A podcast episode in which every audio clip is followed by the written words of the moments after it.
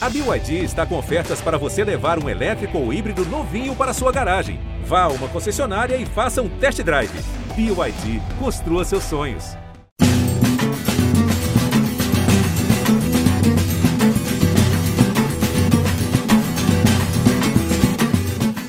Alô, amigos ligados no Embolada, chegamos com mais um episódio para você você que acessa o nosso Embolada pelo ge.globo barra embolada e também na sua plataforma de áudio digital preferida. Seja sempre muito, você é sempre muito bem-vindo às nossas conversas, aos nossos papos, às nossas entrevistas. Hoje temos a satisfação de receber mais uma vez aqui no Embolada o técnico do Náutico, Hélio dos Anjos. Quero dizer, Hélio, antes de qualquer coisa, que eu não levei muito em conta essa sua ausência no Náutico, não, viu? Esse período que você ficou fora. Nada contra o trabalho feito pelo seu sucessor e antecessor, mas assim, o trabalho que você fez ficou ali, a sua marca estava ali. Claro que o, o Chamusca ainda tentou fazer algumas alterações, mas não funcionou. E você está de volta, e para a gente é uma alegria receber você mais uma vez aqui no nosso papo. Estamos com o Cabral Neto, nosso parceiro de embolada, com Rômulo Alconforado, que é o repórter do GE. Globo aqui em Pernambuco, que acompanha o dia a dia do Náutico. Satisfação recebê-lo mais uma vez. Obrigado por atender o nosso convite, Hélio. É isso, Rebran. É sempre uma satisfação muito grande, uma alegria muito grande dividir com vocês um programa hoje que já é bem bem forte, né? Em, em se tratando de, de, futebol aqui em Pernambuco e no próprio Nordeste. Então é uma satisfação muito grande estar com você, Rebran, com Cabral Neto, com o Rômulo. Estamos aqui à disposição para falar sobre o Náutico, principalmente, né? Antes de liberar, Hélio, antes de liberar para o Cabral Neto, para o Rômulo, eu não posso deixar de fazer essa pergunta. Você já deve ter respondido em algum momento. Eu não me convenci mas queria que você, se, se possível, respondesse. Por que, que você saiu e por que, que você voltou para o Náutico nesse espaço de tempo tão curto? Primeiro, que eu quero dizer que não gostaria de ter visto a sua saída, de que tivesse acontecido, até pelo trabalho que você fez no Náutico, pelo que você representa para o futebol pernambucano, para o futebol brasileiro. A gente admira muito o seu trabalho. Eu, particularmente, já há muito tempo, desde o meu começo de carreira profissional no rádio ainda, na Rádio Clube, acompanhei aquela sua primeira chegada ao Náutico em Pernambuco, depois no esporte e das outras vezes que você passou por aqui. Então, o que te fez sair e o que te fez voltar, se você consegue ser objetivamente assim, responder essa pergunta para a gente? Olha, Rebran, é, eu tenho uma característica de trabalho é, muito agressiva no sentido geral. Né? Eu sou um técnico de futebol, desde o início da minha carreira, eu sempre agi de uma forma muito direta em relação a tudo que cerca é, o, jogo e tudo que, que faz com que eu coloque a equipe dentro de campo da melhor maneira possível. E isso, isso traz um desgaste. O que, que é? O que, que eu falo muito direta? Eu preocupo com tudo. Eu preocupo com, com a comida, eu preocupo com é, a concentração, eu preocupo com o campo, eu preocupo com, em dar mais estabilidade é, estrutural para os clubes que eu passo.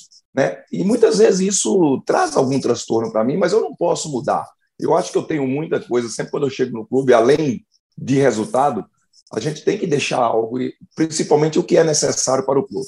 Pequenos desgastes, você entende? Uma dificuldade em algumas situações que foram surgindo, um diálogo bom com a direção, né? mas em algum, algum momento tivemos também pequenos problemas, mas nada que, que assim que trouxesse depois um rompimento, né? E eu achei assim que aquele momento era um momento de uma saída, não estava tendo resultado, né? Eu tinha noção por que, que não estava tendo resultado, né? Como também a própria direção tinha noção disso, né? E naquele momento assim, eu achei melhor eu sair. Eu não esperava voltar tão cedo, sinceramente. Eu achei que o, uma saída da forma que foi, o Náutico iria querer um tempo maior e tal.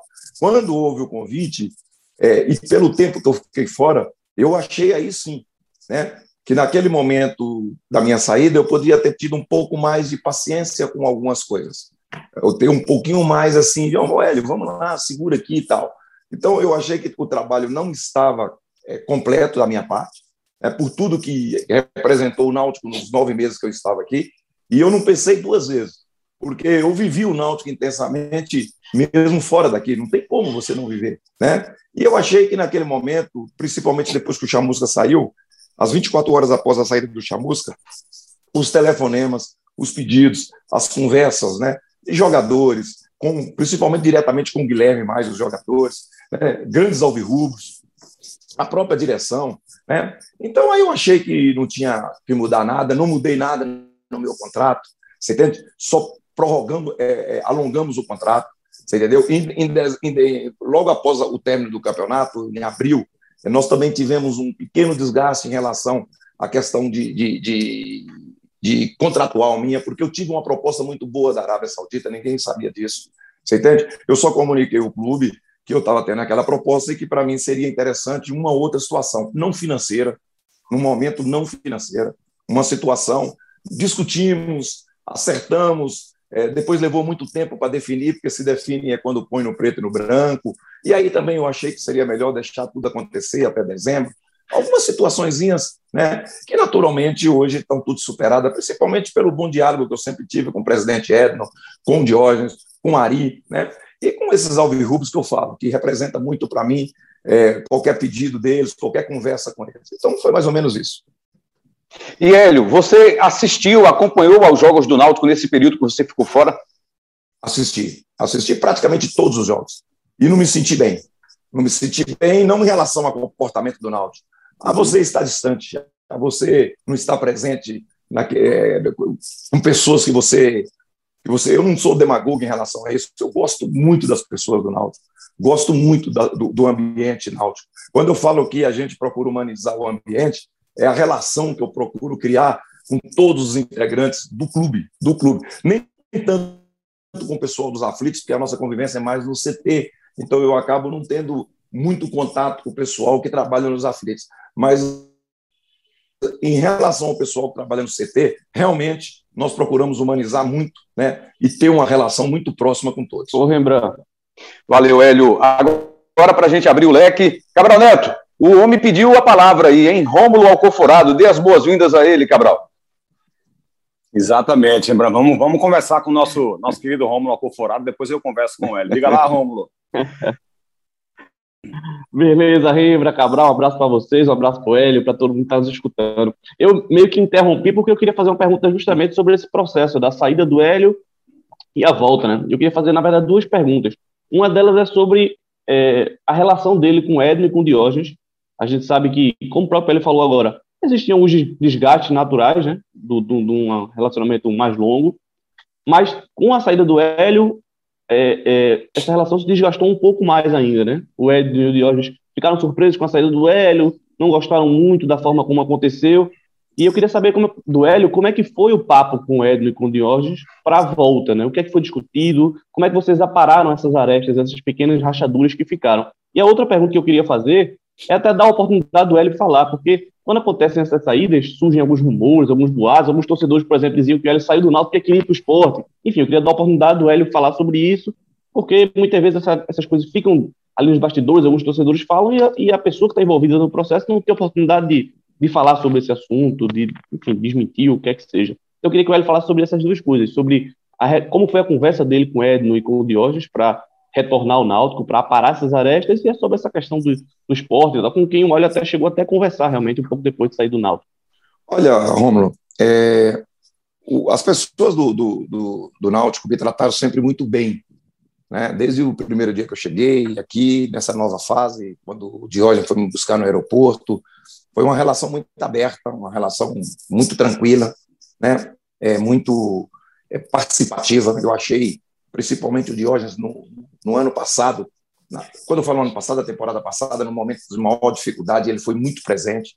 Ele foi uma pessoa, na minha concepção, muito importante. O presidente também. Teve momentos que eu sempre falo: o presidente tem, tem que ter uma participação é, pontual num clube de futebol. Né? O presidente tem que ter a, a, a participação daquela forma. É, nós estamos no CT, o presidente quer falar com nós, isso representa muito. O presidente é isso. O Edno fez, fez uma participação muito importante. Né? Inclusive, eu fui consultado até pelo Diógenes no dia. Professor, você acha que, que, que vale a pena o, o presidente vir aqui conversar com o Bruno? Muito importante, é muito importante. Então, eu sempre tive uma relação muito boa com eles. Com o Gilberto também, que faz parte do futebol. É, com a Ari agora, muito boa, muito boa. Nesse tempo também crescemos uma relação muito boa com o doutor Bruno, do jurídico, que é uma pessoa assim, totalmente equilibrada, uma pessoa que eu tenho uma, um respeito muito grande, e acabou sendo a pessoa que a gente mais conversou, porque a parte jurídica hoje ela tem um envolvimento muito grande em qualquer decisão que a gente tem que tomar, né? mesmo eu tendo uma advogada que me representa nessas situações, mas sempre dialogamos. E a volta é, teve contato é, a pedido do presidente de um grande alvirrubro para fazer esse contato comigo, até porque o, o, o, o, o Náutico tem isso de bom, o Náutico usa é, bem as pessoas que têm é, importância dentro da história do Náutico. Né? Houve o primeiro contato, conversamos, eles mesmos me avisaram, é o presidente Edno que está é, encabeçando tudo isso, e na minha chegada foi normal. O último que eu encontrei foi com o presidente, inclusive ele me deu um abraço muito grande, muito apertado nesse último jogo, falou algumas palavras muito, muito legal é, no meu ouvido, e ainda combinamos para tomar um vinho, porque nós gostamos de vinho e ainda não tivemos essa oportunidade. E o Diógenes é do dia a dia. O Diógenes é do dia a dia, o Diógenes é um cara presente, é um cara, assim, hoje, muitas vezes muito questionado, eu fico, eu fico vendo, mas tem uma grande virtude. O Diógenes vive o clube, o Diógenes vive o futebol do clube, né? ele está sempre presente. Hoje eu tenho certeza que na, minha, na nossa reapresentação ele vai estar lá. Então eu não tive nenhum problema nessa relação. É, em termos de negociação, eu, eu, eu, eu afastei um pouco. Né? O Guilherme hoje é minha cabeça em relação a, a, a negociações, em relação ao conhecimento que ele tem, principalmente é, a gente entrega muito para uma nossa advogada, que é uma pessoa que já tem experiência em contratos meus, e, e tudo isso foi facilitado, sabe, pelo querer vir, pelo gostar do clube, pelo gostar das pessoas. Né? E eu não tenho qualquer problema, qualquer problema com a atual, atual direção do futebol do clube, né, e do, e do clube em si, mesmo eu sabendo que ninguém gosta quando um treinador sai. Né? Eu sempre brinco, né? não é o caso do Náutico, é, porque eu sei que o Náutico não gosta nem disso, mas o dirigente nunca gosta que você saia, ele gosta de te mandar embora. Ele se sente bem quando ele te manda embora. Né? Mas quando você sai, ele fica um pouco meio, meio cabreiro. né? Mas é, a relação nossa é muito boa, graças a Deus. Agora, eu, dentro da medida do possível, sabe, eu, eu sou parceiro. Eu sou parceiro do clube. Agora mesmo teve momentos, zagueiro para lá, zagueiro para cá, confusão, cobrando. Não, você entende? A aposta foi minha. Eu sou o responsável. Está certo que eu passei 30 dias fora do clube, poderiam ter tomado outra decisão, poderiam ter tomado outra decisão, outras decisões. Né? Mas eu tenho que colocar para o torcedor, para a imprensa, que o principal responsável sou eu. Afinal de contas, eu não gosto de mentira. E eu não ia me escorar atrás de ninguém de, um, de uma coisa que está sendo falada e colocada nas costas de outras pessoas. Então, essa é a minha forma de trabalhar, essa questão de parceria. E outra coisa, é, é, que temos que deixar o respeito que existe. Eu, durante o tempo que eu estava no Náutico, eu nunca fui procurado oficialmente pelo esporte. Depois que eu saí do Náutico, eu estava aqui há quatro dias, um dirigente do esporte procurou um amigo nosso em comum, um amigo nosso em comum, colocando uma situação da minha ida para o esporte. Só isso. Nem, nem a direção que estava no esporte é, me procurou diretamente. Então, é muito importante frisar que eu não faria isso nunca. E, e, e tem, é bom também deixar frisado, né, porque muitas vezes também fala que isso é, um, é, é não é uma coisa, é falta de ética do clube que procurou. E eu tenho que deixar também isso citado, que o esporte nunca me procurou, você entende? Converso muito com pessoas do esporte, numa boa, numa, numa, numa, numa, numa tranquilidade muito grande, mas ainda me culpo. Encontrei com pouco, encontrei pouquíssimas vezes, ou não me encontrei com, com vários amigos meus rubro-negros, que eu podia estar encontrando, batendo um papo, tomando um vinho, e não tive essa oportunidade, até mesmo por questão do trabalho e a pandemia também. Então é muito importante frisar que não houve isso em hipótese alguma. Então é muito importante aí essa, esse depoimento do Hélio, né? Que o que se falou aqui, Hélio, é que não houve um acerto, que houve conversa, que houve evolução, se chegou a quase fechar, então em nenhum momento houve proposta oficial do esporte para você, só esse amigo em comum entre você e a relação com alguns diretores do esporte, que te procurou para colocar uma situação, mas nada de concreto, nada de oficial. Com o meu amigo foi discutido o número, sim. O meu amigo passa, passou os números para mim, você entende? Foi discutido o número, sim. Mas mas nada que fosse diretamente comigo. Eu sabia e, e uhum. que estava acontecendo o assunto, mas o que eu quero deixar bem claro é que o esporte nunca me procurou enquanto eu estava no Náutico. Você entende? Eu não, eu não saí do Náutico em pontos alguma pensando com o esporte. Eu acho que seria muito, muito, uma decisão muito muito forte no momento, até pela ligação que eu, eu estava tendo com o Náutico naquele momento e continuo tendo, seria muito, muito desgastante e muitas vezes algumas situações como essa não vale a pena. Quando eu era mais novo, eu já fiz isso. Você entende? Já paguei multa de 30 dias, de menos de 30 dias com o Vila e fui para o Goiás em 99. Uhum. Tem coisas que, que eu acho para quem é, quer, acima de tudo, continuar trabalhando com a forma, da forma que eu trabalhei, digna em toda a minha carreira. Legal, então. Rômulo Alcoforado, agora é Cabral Neto. Vamos assistir, Rômulo. é um prazer, né, receber nosso Hélio dos Anjos aqui, o Hélio que de vez em quando viraliza com algumas fotos aí bacanas, curtindo a praia, curtindo alguns lugares. O, o homem faz sucesso dentro de campo, faz sucesso também nas redes sociais. Né, é, Hélio, essa, essa é uma resposta que você tem muita experiência para dar esse tipo de resposta, mas é aquele tipo de resposta que técnico pisa em ovos. Mas eu preciso fazer para você, porque é, você vai ter que entrar é, numa análise do teu elenco, né? E é claro que todo treinador tem esse cuidado na hora de fazer essa análise.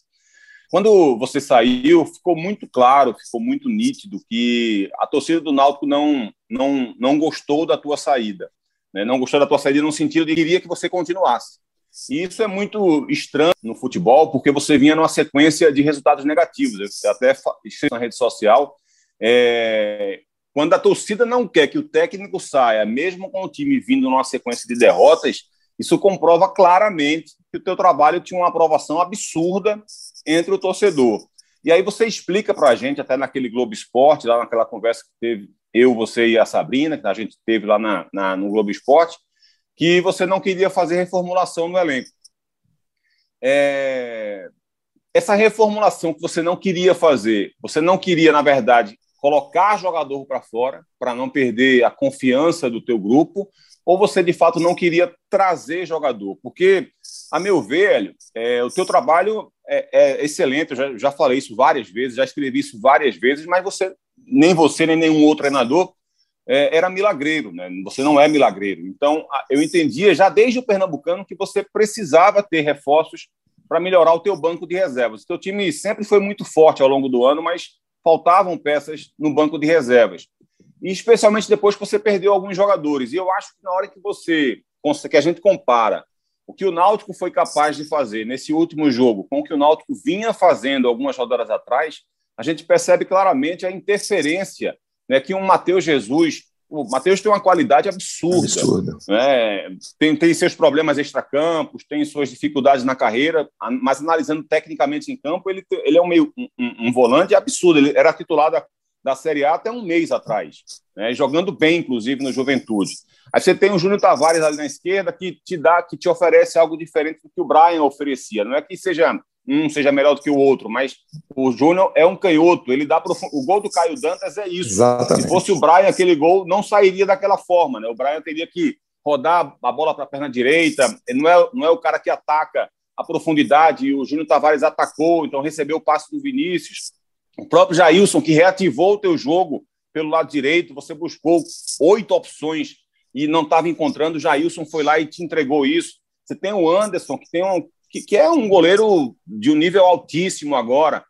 Então, por que você, naquele momento, se negou, de repente, a fazer essa reformulação que, a meu ver, era tão necessária para o Náutico? Olha, Cabral, terminando o jogo do Cruzeiro, é... eu estava na minha sala, quando eu fico com minha comissão técnica, muitas vezes batendo papo da alegria e muitas vezes batendo papo da tristeza sem encontrar naquele momento aquilo que você precisa muitas vezes. Né? E eu fui convidado pela direção para ir na sala do presidente. É... Nunca é bom, nunca é bom, eu aprendi isso. É reuniões após jogo, nunca é bom. Nunca é bom, eu acho que após jogo todo mundo vai estar num estado de espírito complicado, principalmente em momentos de dificuldade. Fui, é, escutei, e dei a minha opinião, que isso eu tenho que levar, eu tenho que colocar. O presidente pediu primeiro a minha palavra sobre o, a, as possíveis decisões. Né? Eu achei é, algumas coisas corretas, outras eu achei que não. Saí de lá, fui refletir. É o que eu falo, após um jogo, eu tenho várias formas de, de, de, de, julgar o, o, um jogador meu, o trabalho, daqui a pouco, friamente, você entende? E, eu faço isso constantemente, o Guilherme prepara isso para mim, rapidamente, né? tudo que eu preciso para é, fazer de observações para o jogo, decidir algumas posições minhas, né? já com mais calma, já com, com um computador aqui na minha frente, com vídeo, né? E ali, eu saí dali e fui refletir.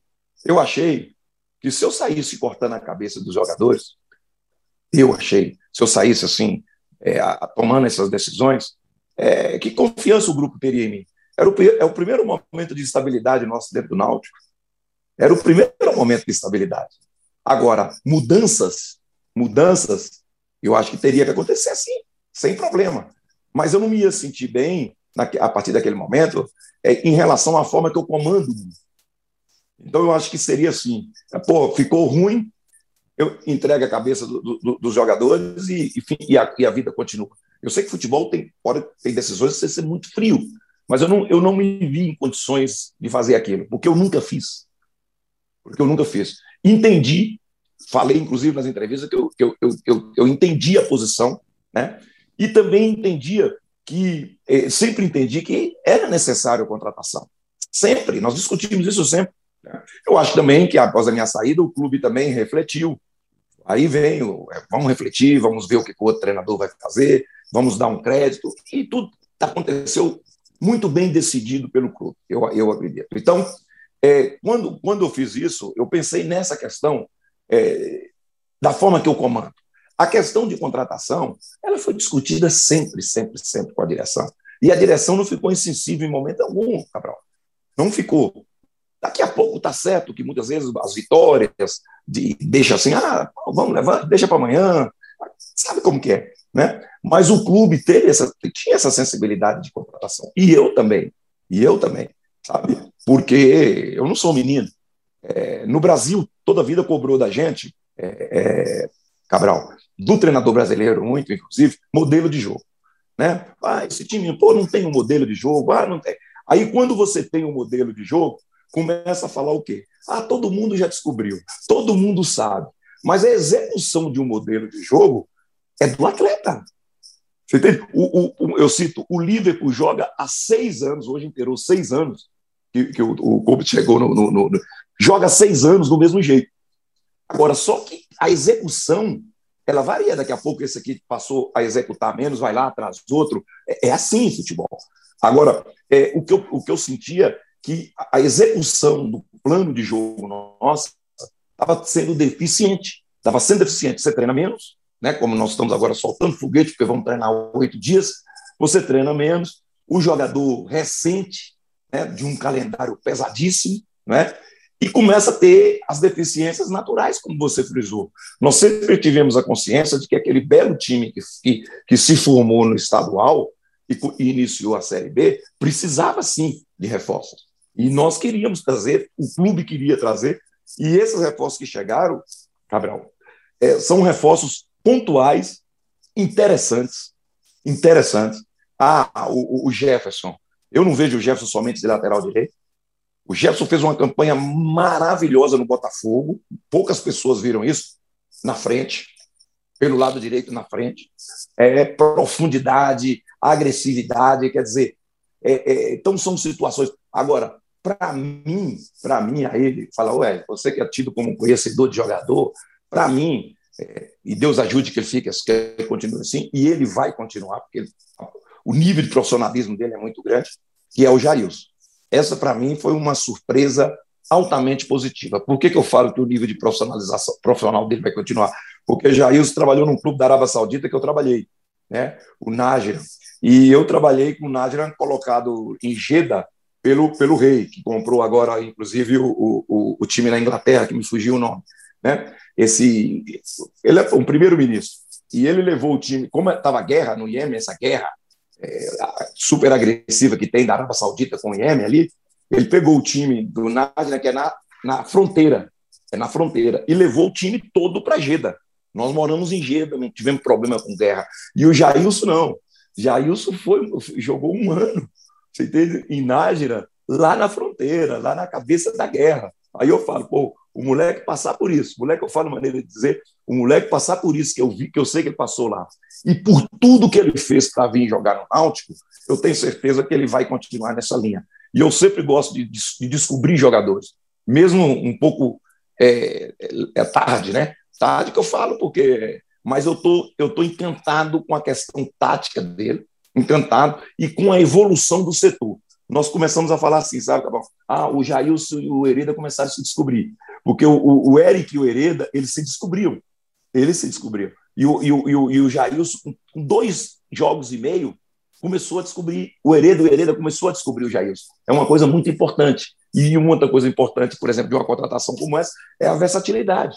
Daqui a pouco o Jailson é, pode ser colocado pelo lado esquerdo, que eu tenho certeza que ele faz muito bem, muito bem. Ele terminou o jogo central, né, pela meia por dentro, contra o, o Operário, não é isso? E essas contratações, elas, elas eram discutidas. Né? O Ari é um cara muito, muito, muito bom de mercado, né, de descobrir assim aquele jogador e, e, e, tem facilidade na contratação. Porque aí eu tenho que falar assim, além de tudo, né, é surpresa os cursos dessas contratações. É uma surpresa. Aí entra quem? Aí entra o clube, aí entra o executivo, aí entra é, é, é o nosso vice-presidente de futebol, né? porque as descobertas foram é, oportunidades de mercado e eu acredito que vai acrescentar muito para a nossa equipe. Bom saber que você é amigo do rei, o rei que é o dono agora do Newcastle, né, da Inglaterra. Newcastle, é fácil. Diga, Cabral. Só um detalhe, aproveitar uma, uma questão que o Hélio falou aí para reafirmar, porque eu acho que tem algumas coisas que eu acho que são importantes serem reafirmadas para que as pessoas possam ouvir e possam é, entender um pouco disso também. É, o Hélio falou aí sobre a questão do modelo de jogo, né? E muita gente começa, inclusive falava isso do Hélio, é, tem que mudar esse modelo de jogo, como se fosse uma coisa assim, Hélio chega na segunda-feira e diz aos caras, ó, oh, terça-feira, o jogo da manhã, a gente não vai jogar mais com esse modelo de jogo, não. A gente vai agora mudar para outro modelo de jogo. E os caras, ah, professor, beleza, vamos lá fazer, vai estar tá tudo bem. Como se criar um modelo de jogo e executar um modelo de jogo fosse algo fácil, fosse algo que você instala o dedo e já acontece. Né? Para você executar muito bem feito, você precisa de ter tempo para treinar, para trabalhar. Uma outra afirmação também que de vez em quando a gente ouve é: ah, essa equipe é muito previsível. Eu, se sou técnico de futebol, adoraria ter um time previsível, porque time previsível, para mim, é sinônimo de organizado. É, é um sinônimo de, de, uma equipe que consegue repetir as ideias que são treinadas, que são trabalhadas. O que sai da, dessa previsibilidade, muitas vezes, é o que ele falou: é a execução individual de um ou outro atleta, é o momento do jogo. Então, ter um time previsível, na minha cabeça, é um elogio para o treinador, lembrando. É assim que você entende também, Hélio? É um elogio ao seu trabalho? Naturalmente, naturalmente. Eu entendo dessa forma, o, o, Rebran, eu não voltei para o Náutico e inventei nada nesse momento. Você entende? Nós estamos repetindo agora, só que eu sou, eu sou agressivo na, na maneira de, de, de, buscar que a execução seja bem feita. Então, eu, eu, eu algumas coisas nós tivemos que, que melhorar a nossa intensidade, e eu tenho, eu tenho os números, entende? A nossa intensidade estava baixa. A nossa intensidade de jogo estava baixa. É, a nossa, é, principalmente, é, volume também abaixou. Volume é, o, é, é os quilômetros corri, é percorrido no jogo. Né? Intensidade é um, é um percentual que você tem, que a gente também tem como referência, né? no mínimo 27,5% a 28% desse tempo percorrido, na nossa visão, ele tem que ser com, com ações acima de 23 quilômetros, e aí entra o quê? Sprints, sei o quê? O Jailson fez 37 contra o, o Operário, fez 35. É, fez 35 contra o, o, o, contra o desculpa contra o agora o último jogo nosso foi contra o Goiás né é, é, mas nós tivemos cinco jogadores e nós também temos isso como uma referência, nós vemos cinco jogadores fazendo acima de 10 quilômetros. E isso aí é o que dá referência, porque nós buscamos isso no, no tem de melhor no futebol. Essa referência é a referência da Europa, é a referência dos grandes clubes do Brasil. Nós fazemos, nós fazemos equiparações com times da A, da B, da C e de alguns times da Europa. A gente pega como referência, ninguém está querendo fazer o que os caras fazem em termos de, de, de questões físicas, mas a gente tem tem a referência. E isso, isso eu cobro praticamente, eu não deixo o meu preparador, eu não preciso do meu preparador físico cobrar, eu não preciso do meu fisiologista cobrar. Eu pego os dados, o fisiologista conversa individualmente, agora na frente do grupo eu exponho esses números. Na frente do grupo eu exponho esses números, eu discuto com os jogadores esses números. Né? Então nós entramos numa fase, voltamos a ter uma fase que, antes do jogo do, do Operário, o Guilherme criou muito isso, falou, falou muito isso para eles. Olha, está faltando pouco para a gente começar a ser o que nós fomos. Pouco em cima desses números. E esses números foram naturalmente, é, estão sendo naturalmente atingidos passo a passo. Né? E aí é que é, aí que é, o, que é o importante. Nós sabemos que, que a, as exigências que nós fazemos ao grupo é, é em cima, é, principalmente que a gente, para ter resultado, nós temos que sofrer. Não tem como, Cabral, você conseguir resultado hoje sem sofrer, sem sentir dor. A gente comenta muito isso. Tem que sentir dor, tem que terminar o jogo e procurar todo mundo mesmo para recuperar bem, porque está com dor no tornozelo, está com dor nos posteriores, tá com... porque isso representa o quê? Que você deu o máximo o seu. Então, eu estou muito assim consciente é, de que essa questão modelo de jogo do Náutico, é, ela é previsível, né? como muitos, muitas vezes as pessoas falam, ela é uma grande alternativa e eu acho assim, que o Náutico é, criou está com esse modelo e esse modelo vai ser um pouco exigido no futuro em relação ao Náutico, porque a torcida gosta disso. E, eu, e outra coisa que eu tenho que falar também, essa questão desse tipo de jogo que nós fazemos, nós dependemos muito do torcedor. O torcedor ajuda muito. Não tem marcação pressão que o torcedor não ajuda. É. Não tem linha alta que o torcedor não ajuda. Até comentei isso ontem numa live do, do clube, que mais do que nunca nós vamos tentar melhorar mais ainda, porque nós vamos ter o torcedor em jogos nossos aqui dentro de casa. Hélio dos Anjos, eu tenho absoluta certeza que se a gente for falar assim, perguntar para você se você acredita na classificação do Náutico, você vai dizer que sim. Realista, claro, mas vai dizer que confia, que acredita, que confia no grupo, que confia no seu trabalho, que o torcedor pode ter essa esperança. Mas, além disso, quem que você imagina, olhando para a tabela, para o rendimento de quem está entrando em campo, quem é que está encaminhando vaga para a primeira divisão aí? O Náutico tem 29 jogos, está a nove jogos, né? De completar aí o campeonato brasileiro. Quem que você enxerga assim como equipes que devem conquistar vagas, além do Náutico que você confia, Hélio? Matematicamente, a gente tem algumas equipes na frente aí que a gente podia falar, olha, tá, vai chegar, né?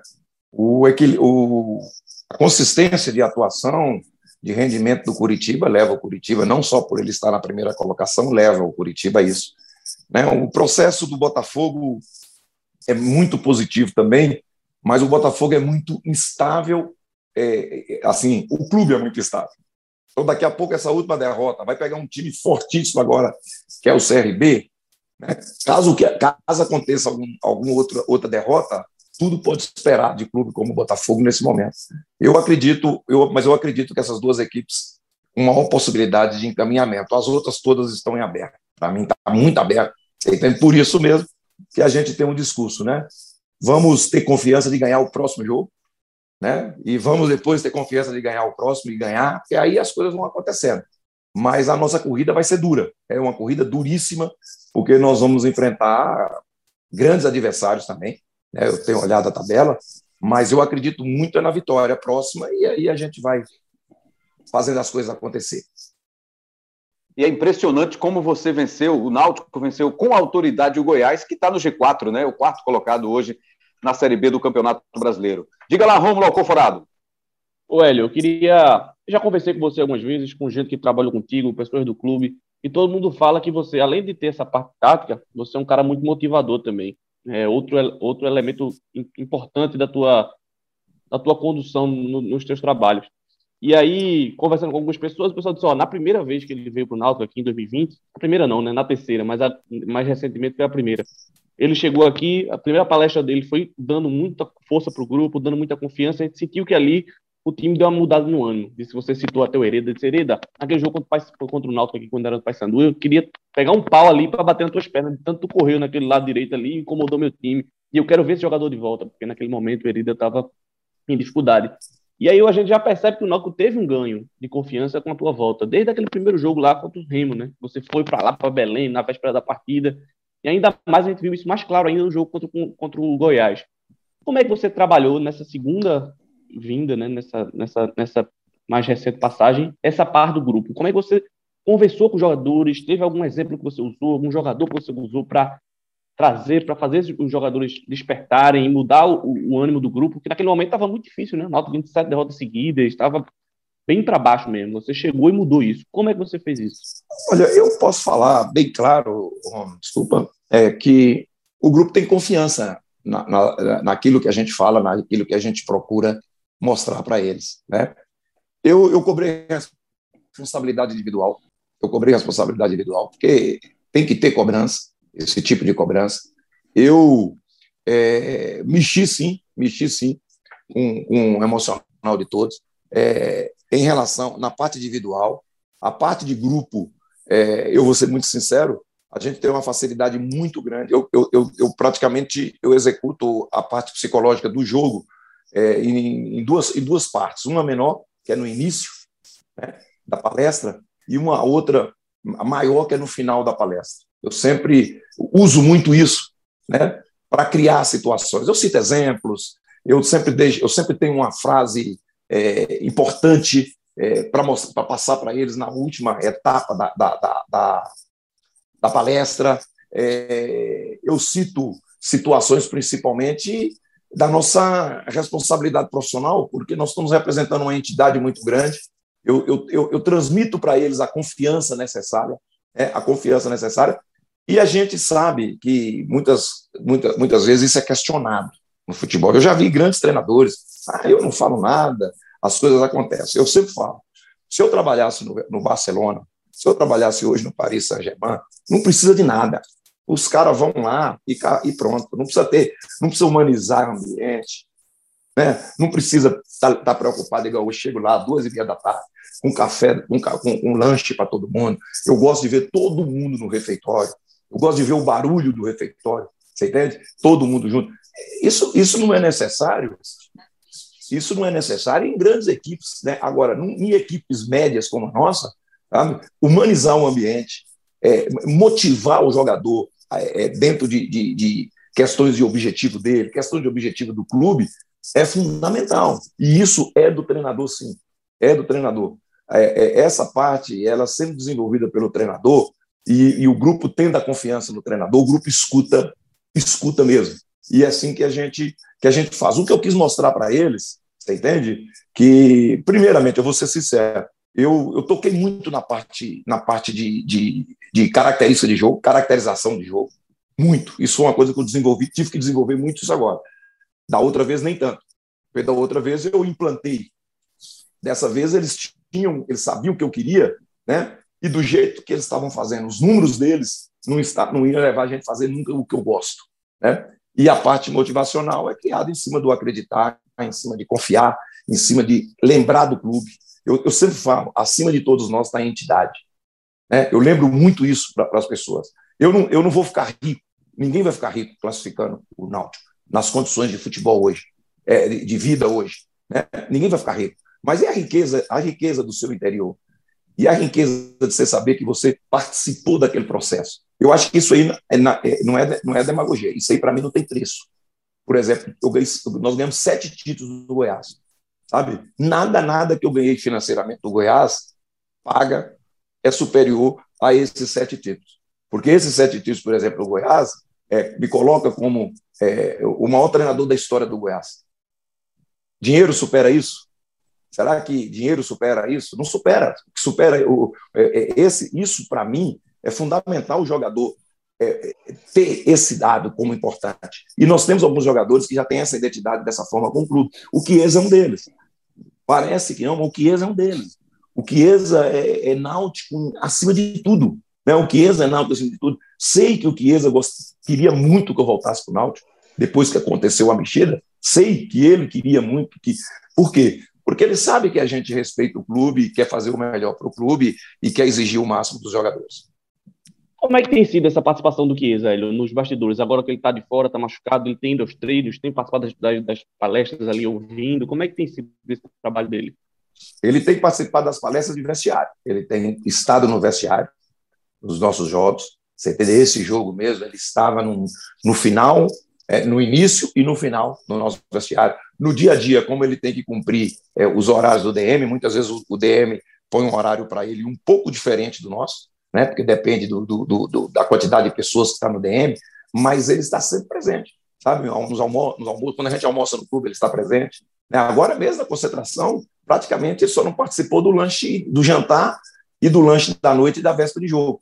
Até o almoço no dia do jogo ele estava presente. Você entende? E eu gosto disso. Eu gosto disso. Não só ele, tá? Não só ele. Os outros jogadores, inclusive. Eu gostei muito do meu vestiário agora. Você entende? Eu achei que o meu vestiário agora é porque abriu pela pandemia, né? Nosso vestiário agora devia ter. Olha, tinha uns sete meninos da base. Da base. Eu fiquei feliz demais quando eu vi. Eles não sabem, porque eu ainda não encontrei com eles ainda, que é hoje que nós vamos falar com eles. Eles não sabem a felicidade que me deu quando eu vi o vestiário. E eu estranhei, falei, mas por que, que assim, por que, que esses meninos não apareceram antes? Aí eu lembrei da pandemia, da liberação. Quer dizer, então o vestiário estava gostoso, estava legal, estava um calor humano muito grande, a direção, um peso. Quer dizer, eu acho isso muito importante. Eu não tenho, eu sou muito aberto a isso, sabe? Minha palestra é aberta. Minha palestra é aberta. Quem quiser assistir pode assistir a palestra de jogo. Tem momento que eu tenho que dar um meio um grito e acabou, silêncio, né? Mas eu não tenho problema com isso. Sou muito aberto a isso porque a gente tem confiança no que a gente faz e para mim é muito importante a questão disso tudo que, tá acontecendo, que acontece no Náutico. Deixa eu aproveitar aqui, antes da nossa rodada final, Hélio, para saber com você, aproveitando esse seu depoimento sobre a, a, transparência do seu trabalho, alguns clubes já começam um movimento para fechar definitivamente o CT, o centro de treinamento, o acesso da imprensa, aquele acompanhamento mais próximo. Qual a sua opinião sobre isso? Tem algum problema? Interfere no seu trabalho? Antigamente você tinha um trabalho aberto, todo mundo acompanhava, e aí a pandemia veio, e claro, dentro das regras sanitárias houve o fechamento do CT, mas e agora, com as coisas voltando numa certa normalidade? Isso é um problema para você, acompanhar o seu treinamento? A imprensa está lá acompanhando o dia a dia? Olha, acompanhando, para mim não é problema. Eu só acho que tem alguns treinamentos que tem que ser restrito, né? Porque tem treinamento que, que define muita coisa que, que hoje, hoje, todo mundo estuda muito o adversário, muito. Eu, nós destrinchamos o adversário para ter o máximo de informações dele. Então, daqui a pouco, um treino, é, uma execução de uma situação, né, ela, ela sendo aberta, ela traz algum complicador. Agora, a convivência de frequentar o clube, de estar lá no clube, para mim não é, não é problema nenhum, sou muito tranquilo com isso. Entendeu? Eu não vejo maiores problemas. Por exemplo, hoje mesmo, né? Um exemplo, nós vamos ter um treino hoje, não é isso? E não tem problema nenhum a imprensa assistir. Entendeu? Não tem problema nenhum a imprensa ver o treino, porque é um treino voltado para a parte física, né? o dia de trabalho específico, né? Estou até falando que nós vamos fazer trabalho específico essa semana, coisa que é muito difícil. Específico são cruzamentos, chute a gol, é, uhum. sabe? É para você diminuir o, o, número de erros que muitas vezes os treinadores se abraçam nele e eu não, eu não abraço, porque eu falo sempre que o erro individual de um jogador meu, a res, primeira responsabilidade é minha, porque eu que coloquei o jogador lá dentro do campo, Quer dizer, então, para evitar erros individuais, alguns trabalhos que a gente chama específicos, né? Então, situações que você vê, eu vejo com tranquilidade, a imprensa está presente, e é uma coisa muito característica do Brasil, né? É, é cultural isso, né? Então, porque a gente, eu trabalho no Brasil, eu trabalho na Europa, eu, eu tenho que pensar também nesse sentido. Cabral Neto. Hélio, eu queria que você é, falasse sobre dois assuntos. O primeiro, dois jogadores de forma individual Primeiro, o Vinícius, que é, eu sei que o Vinícius teve temporadas boas em, em um, um, clube como o Palmeiras, por exemplo, mas eu não lembro do Vinícius é, interferir tanto, ter tanto impacto é, sobre uma equipe como ele está tendo agora. Impressionante o que ele está que ele está fazendo no Náutico. A partida que ele fez contra o Goiás foi, foi um absurdo, né? O que ele jogou naquela partida. Só faltou o gol mesmo. Ele iniciou a jogada do, do, do, do gol do Caio Dantas, né? ele deu duas assistências, ele meteu bola na trave, ele marcou. Enfim, no começo do ano, até você estava sempre tirando ele no segundo tempo, porque questão física, hoje ele faz o jogo inteiro, terminou ajudando ali o, o Júnior Tavares, né? porque estava já, já com uma perna só, o, o Júnior, enfim. É, eu queria que você falasse um pouco sobre o Vinícius e queria que você falasse sobre, o Hereda também, porque é um garoto que eu, que eu acho muito talentoso, de um potencial muito grande, mas que vive um momento complicado defensivamente. Contra o Goiás, acho que você deve ter se sentido aliviado, né? Porque ele passou o jogo inteiro sem, sem problema, sem dificuldade, mas ele vinha de forma regular, errando, é, cometendo alguns erros de posicionamento e, sobretudo, de saída de bola. E essa saída de bola, inclusive, é, é outro assunto que eu queria que você também abordasse, porque muita gente, né, eu, eu sou um grande defensor dessa saída de bola com passos trocados, porque muitas vezes sai o gol lá na frente e as pessoas não percebem que, que nasceu exatamente porque o time começou tocando bola lá atrás, conseguiu chamar o adversário para o seu próprio campo. Mas toda vez que o time toma um gol por erro de saída de bola, fica muito marcado. E o Náutico tem tomado muitos gols assim. É, foram dois erros, por exemplo, contra o Goiás, que nasceram os gols do Goiás. Tem sido algo recorrente. Como é que você vai tentar melhorar esse aspecto do Náutico?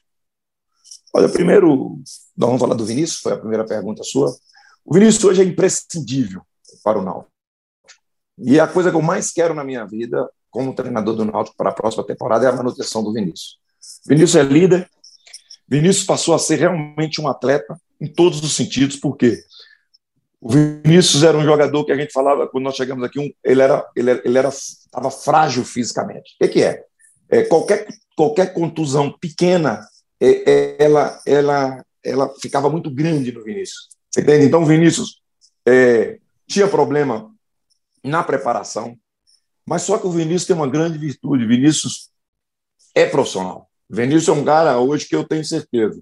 Ele não vai chegar antes da comissão técnica no clube, mas uma e meia da tarde, uma hora, ele já vai estar no clube. Ele Jean bate ponto de, de, os dois primeiros a chegar no clube. Dificilmente chega alguém na frente, algum jogador na frente, a não ser os que estão lá de período de, de, de, de departamento médico nos dois períodos. E o Vinícius foi crescendo nesse sentido. Então, o Vinícius, ele sempre estava um pouco frágil após o esforço após jogo ele estava sempre fragilizado. E ele foi preparando, ele foi preparando, e aí a gente tem um tal, o tal do pré-treino, que o jogador vai, ele, ele faz um processo, né? É, dentro da, da, do departamento médico, dentro da, do, da, sala de musculação, é, com trabalhos assim muito bem, muito bem é, é coordenados por, por profissionais que muitas vezes as pessoas não falam, né? que é o caso do, do, do principalmente do Thomas, né? do Cris, que são as pessoas que pegam o jogador, que vai lá, que tem todo esse cuidado que a gente fala, prepará-lo para o treino. E o Vinícius foi crescendo nesse sentido. Então, acabou.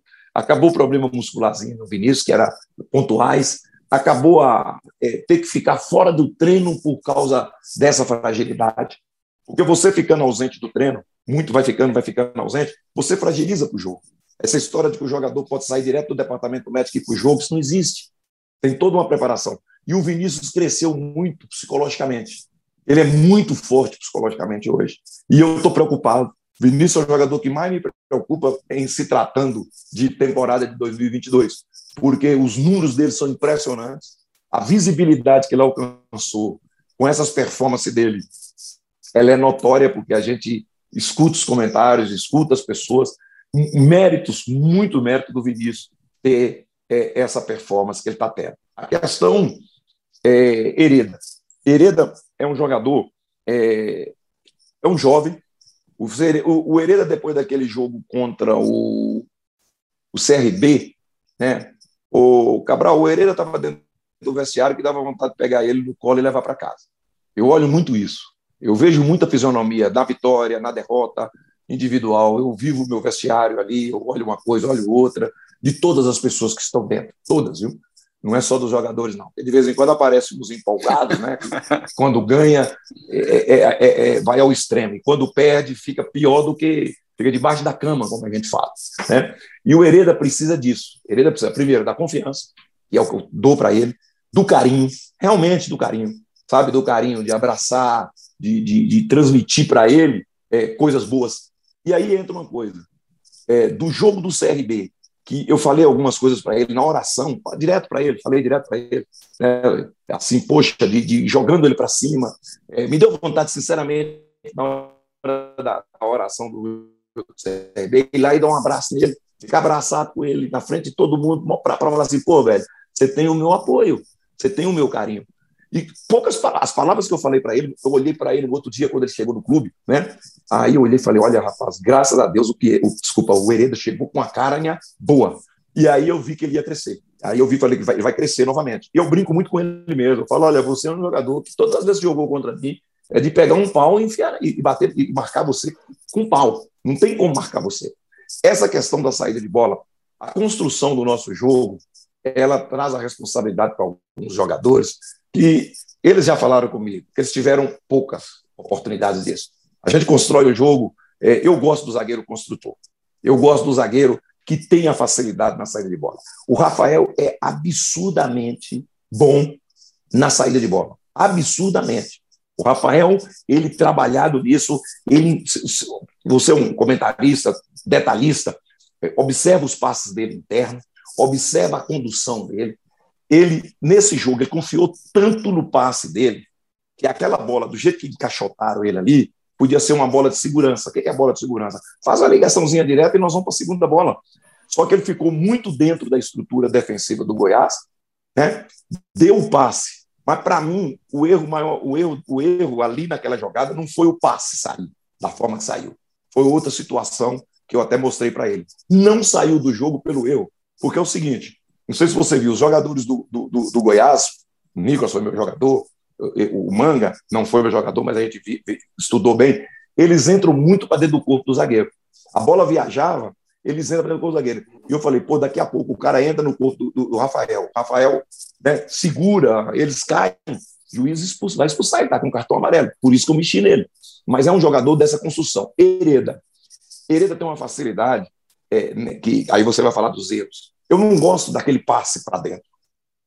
Meu time corre para frente. Eu falo para ele sempre isso. Meu time corre para frente. Não quer dizer só você correr. A bola, tenta correr a bola para frente. Pode ver que os passes dessa saída de bola nossa, só esse foi para frente, do Rafael. Mas os do Hereda, ou ele é lateral, ou ele foi, ou ele foi lateral ou foi para trás. Ou ele, os dois laterais, o jogador já tinha passado da linha da bola. E aí ocasionou o problema. E o Hereda tem uma facilidade. Se o jogador entrar nele, ele consegue driblar o jogador. O, o, atacante, quando dá pressão nele, ele tem a facilidade do drible, que aí é fatal. Quando ele dribla, o, como ele tem muita força na condução, o jogo abre totalmente. E eu já falei para ele: olha, ei, pode driblar. Se, se, não deu a passagem, se houve, houve a pressão, e ele, eu, eu, você vai entender. Esse drible dele, muitas vezes, não é para a linha de fundo. O cara vem, ele dribla para dentro. E e entra com essa bola dominada. Então, nós precisamos acertar sim.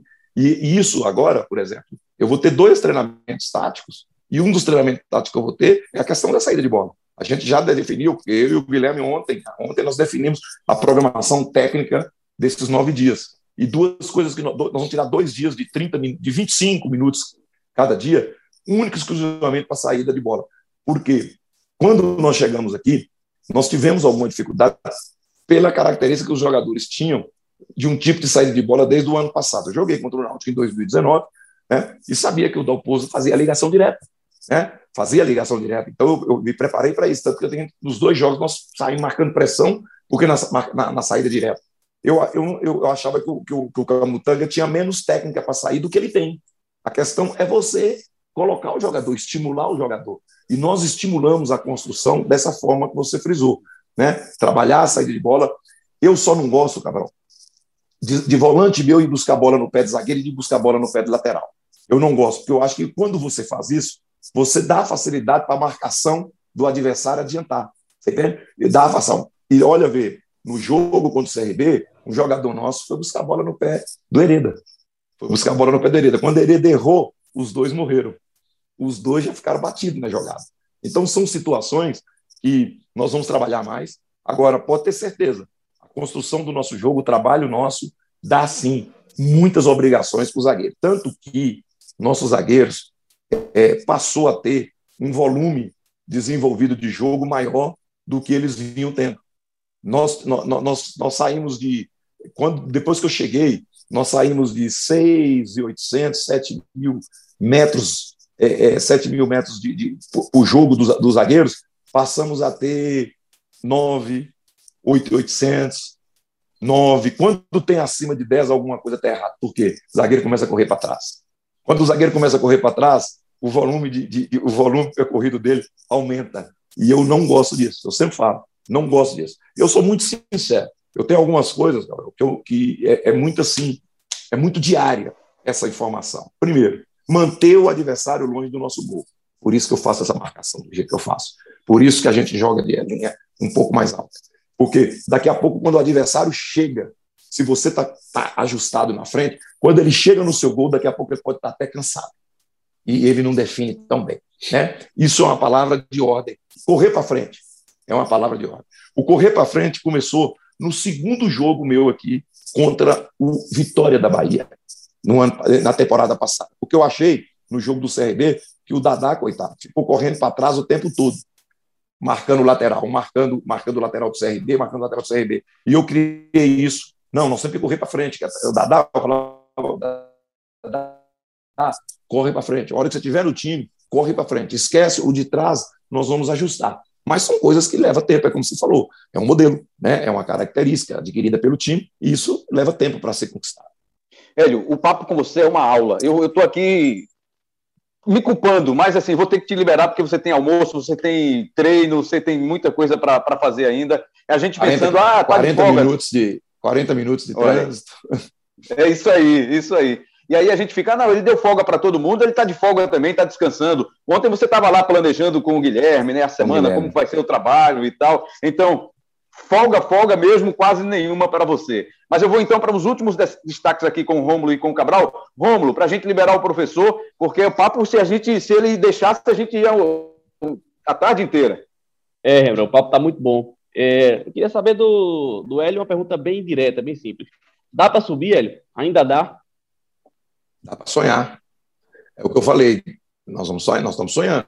E se sonha, você tem chance, né? Se você não sonhar, você não vive. É isso, e nós estamos pensando dessa forma. Agora eu estou pensando de jogo a jogo. Estou sonhando com a vitória contra a Ponte Preta. E vamos deixar as coisas, vamos fazer as coisas acontecerem. Né? Mas nós estamos com esse pensamento. E é a minha palavra hoje. Né? Na volta, eu sempre reúno o grupo na, no, no início da semana, no início do trabalho, e é sobre isso que nós vamos falar hoje na nossa conversa pré-treino depois daquela sequência lá, tinha gente imaginando assim, torcedor, não, isso aí já vai brigar para não cair e tal. Isso acabou, né? Briga para cair, para não cair, não tem mais não, né? O pensamento é para frente mesmo, né, Hélio? Desde o primeiro dia que eu cheguei no Náutico, na temporada passada, e nessa temporada nós não falamos dessa palavra. Eu não gosto dessa palavra, eu acho que nós temos que viver de forma diferente quando você está comandando um grupo, você entende? Então, não existe essa palavra dentro do nosso dia a dia, do nosso cotidiano. Muitas vezes ela pode, ela pode vir, né? ela pode aparecer, mas você não pode bater comandando um náutico é, pensando em rebaixamento, pensando em não ganhar. Eu acho que é muito complicado. Cabral Neto, para a gente encerrar bonito, vamos lá. Vamos lá, tem que falar sobre os quatro zagueiros, né, que é um assunto tão, tão falado entre a torcida. É, eu quero dizer o seguinte, Rembrandt, e Hélio e Rômulo, é, eu não, não, não, não quero, se ele quiser falar sobre isso, tudo bem, mas assim, eu não acho que a construção do Náutico ter tido apenas quatro zagueiros foi única exclusivamente porque Hélio disse que queria só quatro zagueiros. Eu não acho que tenha sido dessa forma. É, acho que, que, que, o Hélio até citou isso e bateu no, colocou no peito a responsabilidade no jogo contra o Operário, mas Acho que é uma situação que, se a diretoria chega para o Hélio e diz: Hélio, eu sei que você confia nos quatro, eu sei que você gosta dos quatro, nós também gostamos, mas a gente tem que trazer mais. Então, dentro dessa necessidade, a gente tem uma relação aqui, a gente precisa desse jogador, a gente tem que ter um zagueiro canhoto, por exemplo, que a gente não tem mais com a saída do Wagner. Então, acho que poderia ter sido construído algo para o Náutico ter mais opções. E eu queria que você falasse um pouco sobre isso, Hélio. E se, na tua cabeça, por exemplo, o Náutico só tem quatro mesmo, ou se você conta com o Matheus Trindade como um quinto, se você conta de repente com o Diavan, com o Guilherme Nunes como opções para esse setor, ou é, seria apenas, se fosse o caso de usar esses jogadores, em extrema necessidade mesmo? Cabrão, foi discutido e, foi, e, e buscamos essa situação também, de tentar trazer. Né? O jogador canhoto nosso, é, que a gente bateu em cima dele, que é um garoto do Corinthians, que estava para ser vendido até para a França agora, porque jogou, muito bem, depois ele teve um problema lá, interno, um falecimento de familiares, ele deu uma baixada, estou me fugindo o nome dele aqui agora, mas era, é, é um zagueiro do, do, Corinthians, chegou a jogar com, com esse outro que está jogando, jovem também. Esse jogador nós discutimos. João Vitor agora, isso, né? É, João Vitor. É, é, isso aí. É, João Vitor está jogando, né? Está indo muito bem. Isso. isso. E o outro, tá o outro começou a jogar primeiro que o João Vitor. Né? E aí ele teve um problema, acabou, acabou não, não tendo uma sequência muito grande. Aí o Corinthians, até pelos problemas ali relacionados a Carlão, é, e também né, porque sentiu que ele tinha qualidade, o Mancini. Mancini, na época, não liberou esse jogador para nós. Né? Esse foi um jogador que a gente buscou, correu atrás, conversamos, né? porque a gente queria. É, eu penso sim. É o Raul, é Raul, Raul, Raul, Raul, Raul, É exatamente, Raul. Que ganhou, joga, joga isso, esquerda, né? Raul, é isso aí. É, obrigado. É, então, o, pensamos em, em, em situações teve discutimos com a possibilidade de um outro do Fluminense, mas ele estava com problema de, de, de, retorno, de contusão. É, discutimos sobre o Hélito, que é um jogador que estava aqui no CSA, já foi para o Curitiba, que nós também pensamos muito, porque o Ari conhecia muito bem a do, do Juventude, né, fez o, o, Paulista pelo Mirassol, não foi tão bem no Mirassol, mas é um, um bom jogador. É, então, a gente, a, gente, a gente falou-se disso, trabalhamos isso, você entende? Agora, eu, eu gostei muito do Trindade como zagueiro, muito. Né? Ah, foi lá no estadual, foi não, mas a, as condições que ele jogou foram muito boas em termos da gente. E o, o Rodrigo joga de zagueiro, discutiu isso com a gente, nós perguntamos para ele, você entende?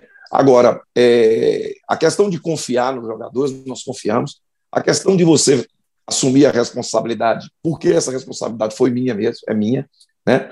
E eu tenho, eu tenho é, o pensamento de que é um setor, é um setor que vai ser sim revitalizado, né, no futuro do Náutico. É, Iago, eu quero falar muito especial desse jogador. O Iago é um jogador que sofreu praticamente dois anos com seus problemas. Né? É um jogador que está assim, tá terminando um jogo, a gente está tendo cuidados especiais com ele, especiais com ele, mas tecnicamente tecnicamente, é o jogador mais qualificado que, que, que a gente assim é, tem como zagueiro, né? porque ele conhece a, a, a posição. Ele está sofrendo um pouco mais do que os outros pelo tempo que ficou parado. Aí entra uma fragilidade muscular, a gente tem que estar atento, é, uma, uma, série de jogos. Por exemplo, se ele já tivesse jogado esses quatro últimos jogos, ele, ele seria muito difícil para ele e ele está se preparando da melhor maneira possível. A gente tem uma atenção sempre muito especial com ele. É essa, mais ou menos, a nossa, a nossa situação relacionada a zagueiro. E qualquer problema, qualquer problema, eu uso Trindade. Qualquer problema, eu uso Trindade. A princípio, o Trindade em relação até ao próprio Rodrigo, né? Porque é um jogador que já Guilherme, jogou duas... né? Guilherme, é, o Guilherme. Você Desculpa, dizer, Guilherme, Guilherme, Guilherme, Guilherme Nunes, né? É, porque o Trindade já jogou comigo. E tem a facilidade da saída de bola tem a facilidade na saída de bola. E isso tudo foi o pensamento nosso quando se discutiu o zagueiro, quando se falou de zagueiro. Hélio, muito obrigado mais uma vez. O papo foi ótimo, é sempre uma aula muito interessante, dinâmica com você, esse papo com você.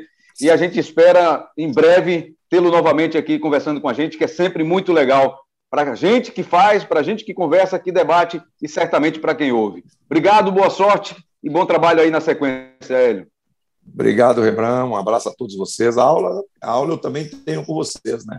Eu, minha primeira oportunidade de, de, de fazer vestibular foi para comunicação, né? Eu, faço, eu, passei em julho, em outubro eu fui embora para o Flamengo, de 78, e acabei, feche, feche, nem tranquei matrícula, abandonei o curso. E aí, participar de programa com vocês, né? É sempre um aprendizado também, pode ter certeza disso. Um grande abraço e obrigado pela oportunidade.